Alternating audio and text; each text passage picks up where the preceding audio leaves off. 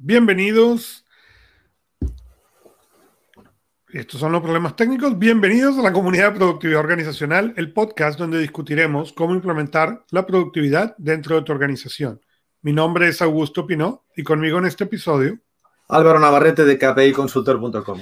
Y en este episodio vamos a seguir conversando de 25 consejos de productividad y vamos a cubrir un poco el consejo número 22 que dice, el sentido común no es común. Y empecé escribiendo y decía, ¿quién llamó al sentido común común? Uno de estos descubrimientos que se ha hecho con los años es que aquello que la gente llama el sentido común es en realidad poco común. Y lo interesante para mí es que me encantaría decir que desde que yo escribí este capítulo al día de hoy, he descubierto que esto no es verdad y que la gente sí tiene el sentido común y lo que he descubierto y lo que la pandemia nos ha enseñado es que ese sentido común es menos común de lo que, inclusive de lo que pensábamos que era. Pero, pero cuéntame, Álvaro, ¿qué, te pareció este capítulo? ¿Qué notas, ¿Qué notas hiciste en este capítulo? ¿Cuál es tu opinión del sentido pues, común? Pues eh, digamos, yo tengo aquí, bueno, tengo subrayados varios párrafos, como siempre me pareció muy interesante, pero al final saqué una nota siempre con esa vocación de intentar transformar pymes en superpyme, que es lo que hacemos en, en KPI. Entonces me puse aquí, sentido común igual a juicio. Entonces, en general, mi impresión después de leer el capítulo, y me puse un par de ejemplos, es que el, ser humano, digamos, intentamos engañarnos pensando que el sentido común será aquella posición que siempre es la más cercana a la nuestra. Es decir, yo, por ejemplo, eh, en el sentido de empresa, te pongo, te pongo ejemplos. Yo trabajo por bloques, entonces no suelo coger habitualmente llamadas de los clientes que me, que me llaman. Por tanto, los clientes que me conocen ya lo saben, pero los clientes que no me conocen me llaman y no cojo el teléfono. Es decir, hasta que no entra en mi bloque, por tanto, el sentido común a mis clientes que no me conocen les diría que eh, eh, yo soy eh, normal, pero los que no me conocen deben decir, este tío es un mal educado o le sobran los clientes. Otro ejemplo, yo no suelo, suelo contestar el WhatsApp una o dos veces al día. Tengo la mala costumbre de contestar los WhatsApps normalmente a las 6 de la mañana y la gente como se levanta a las 7 o las 8, contesta los WhatsApp a las 9 y están esperando a las 9 y 5 que conteste los WhatsApp. Entonces yo no suelo responder los WhatsApp hasta las 6 de la tarde, incluso muchos días hasta el día siguiente. Entonces, claro, ¿qué es el sentido común? Pues yo creo que el sentido común es juzgar que los demás van a actuar de la forma que tú sueles actuar.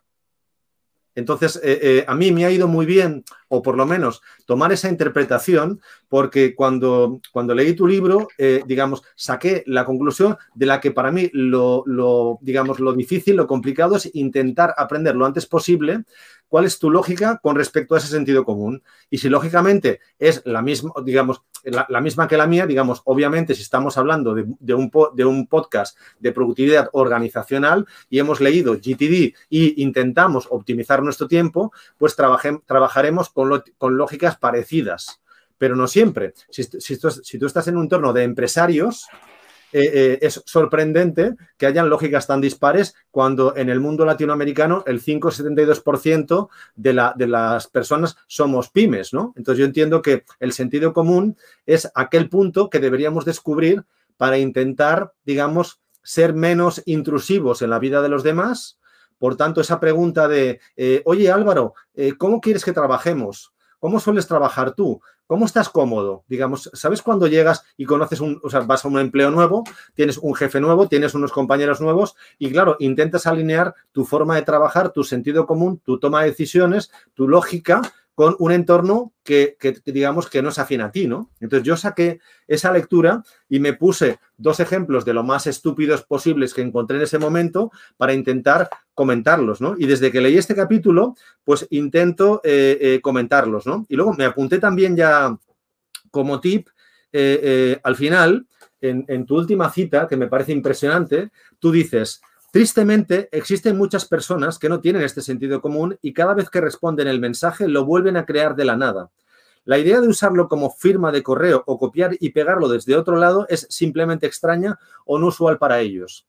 O sea, aquí lo que intentabas decirnos, o yo lo interpreté así, es que todas esas personas que, eh, digamos, que salen a la calle, que se enfrentan a la realidad pensando que el sentido común debe ser solo el que ellos les conviene, eh, digamos, son tóxicas. Entonces me apunté a continuación. Aléjate de ellos y si no te es posible, protégete de ellos. Porque claro, tú estabas hablando, bueno, digamos, como puede ser un mal jefe, un mal compañero o incluso un mal compañero, ¿no? Ante una mala situación, si no puedes alejarte, intenta protegerte, porque si no, no vas a ser feliz en tu vida, ¿no?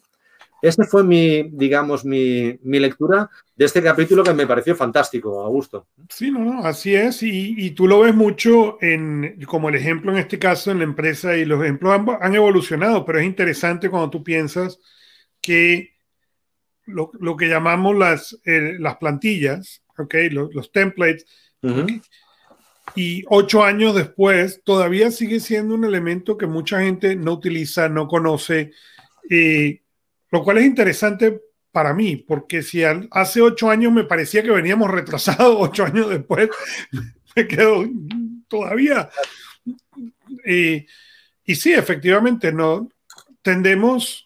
Una de las cosas que quizá ha cambiado desde el momento en el que este capítulo fue escrito ahora es que yo no necesariamente estaba tan consciente de, de que la gente disfruta la dificultad, disfruta el drama de la dificultad, porque es más fácil transitar como víctima que transitar como responsable. ¿no? el, que es responsable busca manera de solucionar, busca manera de acercarse a estas cosas. El, la víctima, en cambio, bueno, no, porque tengo que mandar los 100 emails, tengo que copiar los 100 emails, en vez de pensar una manera de hacerlo más efectivo. Y a lo mejor hay una cierta relación entre esa posición de víctima y ese sentido común a explorar en, en, algún otro futuro, en algún otro episodio. Pero por ahora, síguenos en LinkedIn o donde más te guste escuchar podcast y déjanos un review.